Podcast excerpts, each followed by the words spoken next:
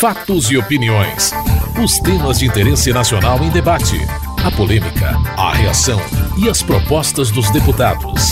Apresentação: Antônio Carlos Silva.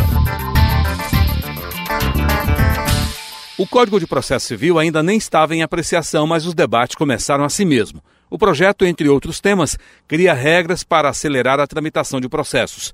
Ainda há divergência em vários pontos, como o direito dos advogados públicos de receberem honorários por causas ganhas em nome de órgãos para os quais trabalham, que está na primeira parte do projeto. Silvio Costa, do PSC de Pernambuco, é contra. Como é que a gente vai votar essa questão da sucumbência, por exemplo, aí? Eu mesmo estou em dúvida. Eu não conheço aqui um deputado, aliás, até conheço. Tem alguns que já têm uma posição formada. Esse negócio da sucumbência, para mim, por exemplo, é premiar a obrigação. Então a gente tem que analisar. Eu acho, senhor presidente, que não dá para votar esse código. Tem muito jabuti aqui, é um absurdo. Fábio Trade, do PMDB do Mato Grosso do Sul, rebateu a acusação de Silvio Costa. Não há jabuti algum no texto. O projeto de reforma. O projeto de reforma foi feito às claras com a participação da demo, com a participação da sociedade. É o primeiro código jurídico do Brasil que nasceu depois da Constituição de 88 e foi concluído em período democrático. Milhares de pessoas contribuíram para a sua efetivação pela internet através do sistema e-democracia da Câmara. Não há qualquer dispositivo embutido de forma subreptícia no texto. E recomendo, pedindo vênia ao querido deputado Silvio Costa, que qualquer insurgência ao texto que seja destacado para que em plenário possamos exercer a democracia votando com os argumentos do novo CPC. Sérgio Sveiter, do PSD do Rio de Janeiro, é a favor do direito à sucumbência. O código hoje a ser aprovado é um avanço muito grande em relação ao código que está em vigência. Portanto, senhor presidente Henrique Alves, vamos manter a votação. Aqueles que quiserem pode apresentar as suas emendas modificativas, suas emendas supressivas, mas vamos votar, inclusive garantindo o direito à sucumbência para os advogados públicos. Para Efraim Filho, do Democratas da Paraíba, garantir a sucumbência não é novidade. É hora sim de não se acovardar, é hora de votar, é hora de exercer a prerrogativa da democracia a que nós todos fomos eleitos. E valorizar a advocacia pública é sim o, as prerrogativas que nós temos. Não se trata de jabuti.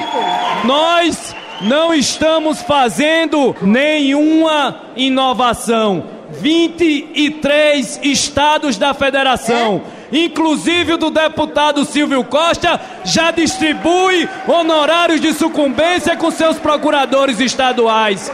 E o governo, que é o detentor da chave, da chave do cofre, já concordou não somos nós que temos o direito de olhar pelo retrovisor, numa visão romântica e ser atropelado pelos fatos, ser atropelado pela realidade, que é exatamente que muitos membros da advocacia pública deixam a defesa do poder público porque são atraídos por outras carreiras que os tiram dos seus caminhos. É preservar os melhores quadros na advocacia pública que significa a votação que nós vamos enfrentar. Antes da votação, o relator do projeto Paulo Teixeira disse que não havia mudanças no acordo feito em torno do texto pelos líderes partidários e defendeu a votação por partes. Peço que nós votemos nessa noite a primeira parte do Código de Processo Civil e que os destaques fiquem para a próxima semana. Alguns destaques os destaques fiquem para a próxima semana, porque alguns destaques poderão ser objeto ainda de debates, de articulações e de um amadurecimento desta casa. Mas eu quero aqui ressaltar, em primeiro lugar, que não há tema novo no texto. Advogados públicos que acompanhavam os parlamentares reagiram pedindo a votação. O líder do PPS, Rubens Bueno, do Paraná, cobrou respeito aos trabalhos dos parlamentares. O que está acontecendo nesta casa, neste plenário, sobretudo na galeria, é um desrespeito ao povo brasileiro. Nós estamos votando o Código de Processo Civil com mais de mil artigos. Três anos de trabalho de um conjunto de parlamentares que estudaram. E aí vem aqui reduzir este código a honorário e sucumbência de advogado público. Isso é um desrespeito ao povo brasileiro. Isso é um desrespeito ao povo brasileiro, que quer agilidade na justiça e não quer situações como esta, onde aqueles que fazem parte de carreira de Estado, como tal, fez concurso. Por isso, senhor presidente, respeito ao relator que está na tribuna, respeito aos que trabalharam. Miro Teixeira, do PROS do Rio de Janeiro, defendeu o prosseguimento da votação apesar das manifestações. Não se pode, evidentemente, reduzir os 1.085 artigos desse código a um tema. Claro, mas não se pode também estigmatizar um dos temas, que é esse, que está aqui representado na tribuna. Pera aí, pera aí, pera aí, pera aí, pessoal. Porque a questão, a questão do aplauso agrada muito, mas atrapalha ah, o objetivo que nós queremos atingir. Isso. Dá a impressão que nós estamos falando para receber aplausos. E não é esse o caso, não. Então, presidente, eu penso que nós devemos seguir a votação, não, não interromper, porque alguém é contra ou a favor. Toda a razão, da, da questão da sucumbência. Ué, vamos votar. Vamos votar. Vamos votar e cada um vai e coloca o dedo ali. E no... quem tiver voto, vê. É isso, quem, quem tiver voto vai ganhar. Roberto Freire, do PPS de São Paulo, apoiou a proposta do relator para deixar as polêmicas para depois. Essa questão de sucumbência que tem levantado uma polêmica e que é a questão menor. A sociedade está discutindo um código de processo civil. Pode ser justo, legítimo ou injusto e ilegítimo, é uma discussão que caberia se fazer e não em plenário numa decisão que julgue do ponto de vista emocional. Talvez a proposta do relator seja a mais adequada. Votamos o Código de Processo, ressalvado o destaque, e neste período, para a votação dos destaques, o relator levar em consideração os partidos e seus destaques para saber se incorpora ou não ao texto. O deputado Nelson Marqueselli, do PTB de São Paulo, reclamou de outro ponto da proposta. Na tutela, na tutela antecipada, é necessário fechar a porteira. Não é só na execução. O juiz recebe na tutela antecipada o pedido de qualquer advogado e ele já bloqueia. Se o senhor votar, se nós votarmos até o 300 e tanto, vota até 80, 85. Vamos discutir a tutela. Não pode votar um código desse com tantas reclamações no, no, país. Mesmo sem acordo sobre os procedimentos para votação, o presidente da Câmara iniciou a apreciação do projeto. Pedidos foram apresentados para tentar impedir a votação do novo Código de Processo Civil, mas retirados depois. A votação começou e a primeira parte do novo Código de Processo Civil foi aprovada. Os pontos divergentes poderão ser destacados até segunda-feira, dia 11, para serem votados na semana.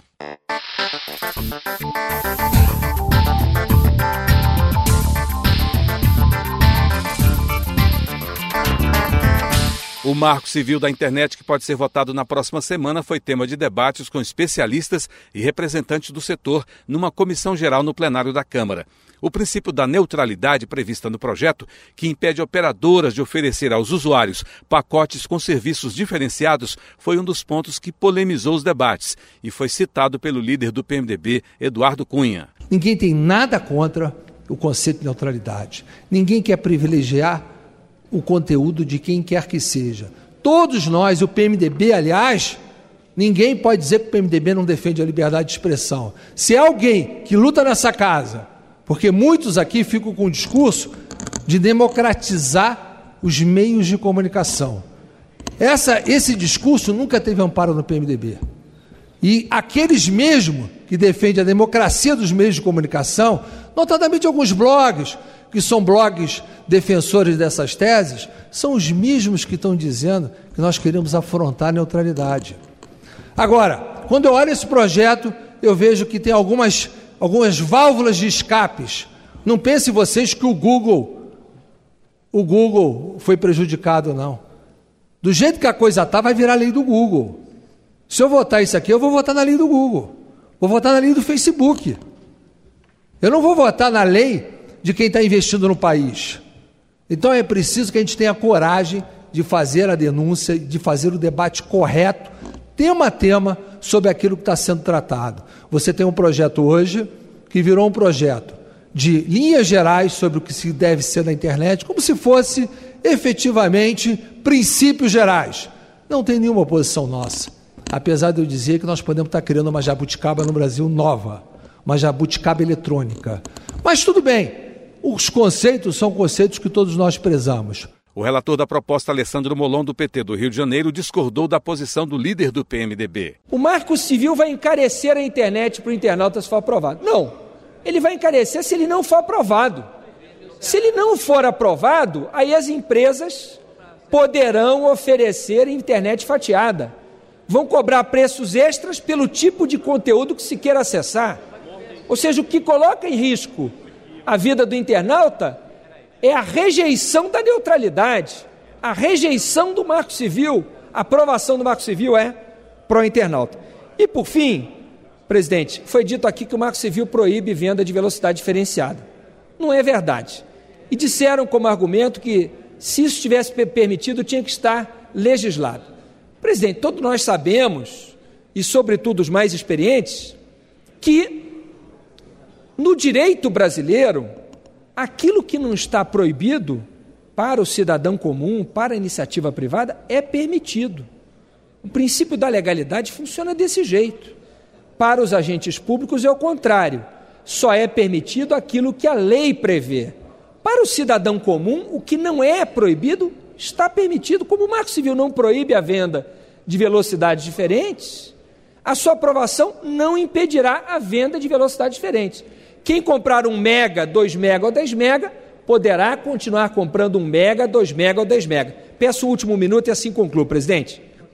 O que nós queremos sim proibir é que o usuário brasileiro compre 10 mega e alguém venha, alguém venha lhe dizer o que é que ele pode fazer com os 10 mega, como bem disse o deputado Paulo Rubens Santiago, na, na, no seu característico, é, na sua característica qualidade de poeta, é?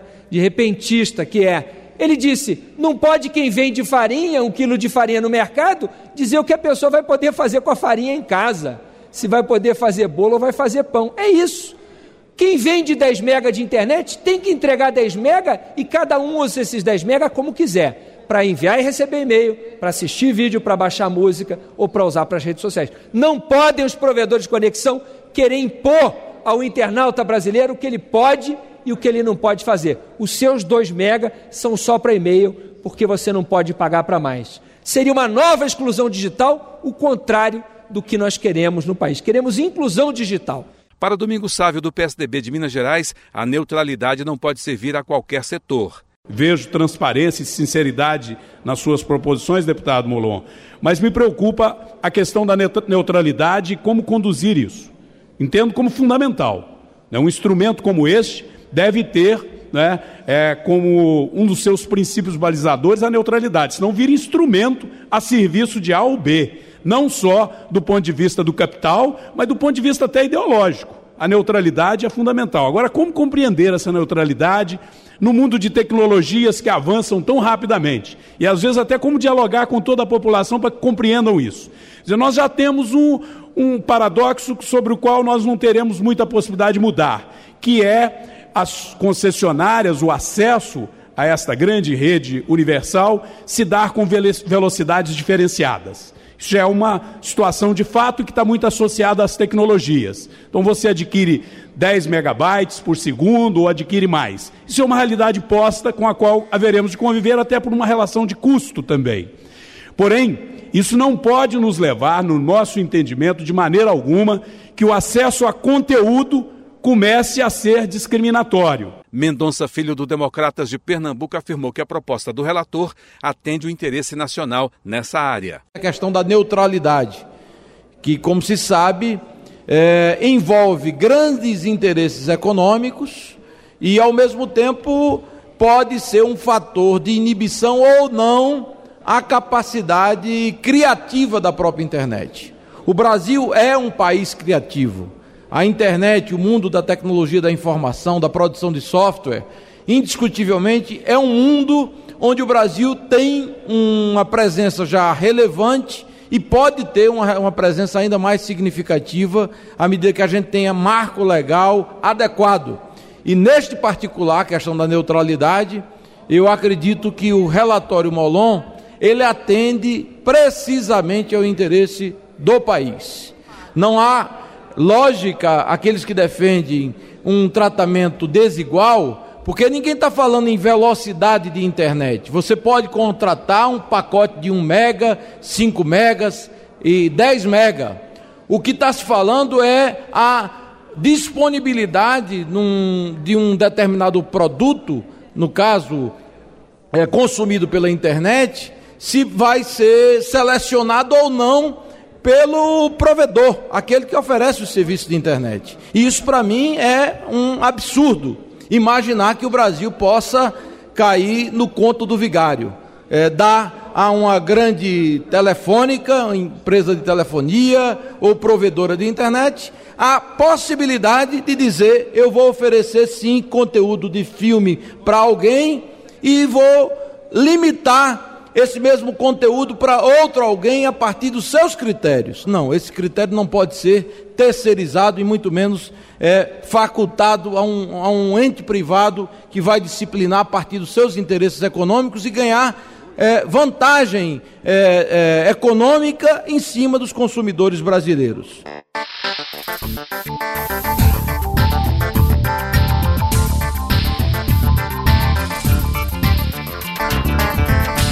A votação do projeto para suspender a decisão do TSE, que mudou o número de deputados que são eleitos em cada estado nas próximas eleições, dividiu os partidos. O estado do Pará poderá ganhar quatro parlamentares, mas há estados, como a Paraíba, que perderão dois representantes. Esperidião Amin, do PP de Santa Catarina, defendeu a manifestação da Comissão de Justiça da Casa antes de votar o projeto em plenário. Querer trazer para o plenário e a frio, a frio, sem qualquer instrução jurídico-política da Câmara, colocar em votação um projeto que, na verdade, pretende revogar a aritmética, revogar a aplicação do censo demográfico à representação política, é uma tentativa de passar o gato.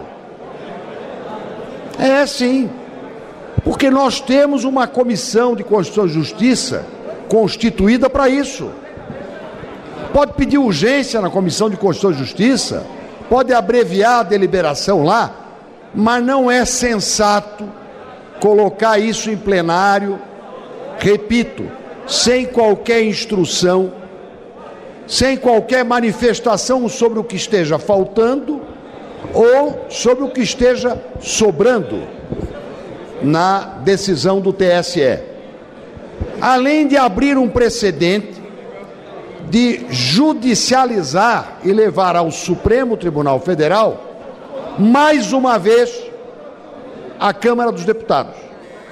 E não vai ser para ouvir ou para receber decisão que engrandeça esta casa. Efraim Filho, do Democratas da Paraíba, classificou a decisão do TSE de inconstitucional. Nós temos consciência que nesse, nessa votação temos oito, oito estados que perdem seus deputados e temos cinco que ganham. Esses aí têm uma posição que vai ser em defesa de causa própria. O importante, e aí sim para os outros estados que nem ganham e nem perdem, é preciso fazer a defesa do poder legislativo. É a soberania do poder legislativo que está em jogo o Tribunal Superior Eleitoral por uma resolução administrativa. Prestem atenção, não é um processo judicial, uma resolução administrativa. Ela altera o pacto federativo. Ela vai tão longe que ela reduz a representação de estados no parlamento. Ela fere a Constituição Federal. O Tribunal Superior Eleitoral usurpa as competências do Poder Legislativo. Então, se hoje por acaso esse plenário fosse referendar a decisão do Tribunal Superior Eleitoral, nós estamos dando um cheque em branco, uma autorização para que amanhã o Poder Judiciário possa alterar por resolução administrativa que seja coisas tão nobres que chegam a ser cláusula pétrea como a manutenção do Pacto Federativo. Lira Maia, do Democratas do Pará, afirmou que a Constituição prevê que cabe ao Tribunal Superior Eleitoral definir a regra. Se nós fizermos dentro da regra que a Constituição define e que o TSE tem a incumbência de fazer essa conta, o Pará teria quatro deputados a mais. Pra você ter uma ideia, hoje o Pará, o nosso coeficiente é 230 mil eleitor para um deputado, quando tem estados que é apenas 170, 150. Então aí que está a injustiça. O nosso coeficiente só vai perder para São Paulo. Então eu acho que é bom refletir. E é uma regra que está definida em Constituição, que deve ser interpretada pelo TSE. Quero dizer que realmente é temeridade trazer essa matéria para cá e é legislar em casa própria parece uma disputa, mas que na realidade nós temos que fazer justiça com os estados que têm recebido imigrantes dos outros estados brasileiros. Para Leonardo Pisciani, do PMDB do Rio de Janeiro, essa decisão cabe ao Congresso. A Constituição, no parágrafo 1 do artigo 45, ela é expressa e muito clara. Ela diz que a lei complementar fixará o número de parlamentares por unidade da federação, fixará o número de deputados é, pela, por unidade da federação. Portanto, só quem aprova a lei complementar, e lei complementar tem quórum qualificado, quórum de maioria absoluta, é o Congresso Nacional, por deliberação das suas duas casas. Então, sem aqui entrar nos pormenores, se é justo ou não é justo fazer uma nova divisão, mas se for justo ou se não for justo, quem tem que fazer é essa casa. E nós precisamos cumprir a nossa tarefa para não reclamarmos quando aqueles que não podem querem se arvorar em fazer o nosso trabalho. Depois de muita discussão, apenas a urgência para o projeto ser votado em plenário foi aprovada. A votação do texto foi adiada depois de muita obstrução dos deputados de estados que poderão ganhar mais representação prevista na decisão do Tribunal Superior Eleitoral. Você acabou de ouvir Fatos e Opiniões, uma produção da TV Câmara. Edição e texto Antônio Carlos Silva e Eliane Breitenbach. Apresentação Antônio Carlos Silva.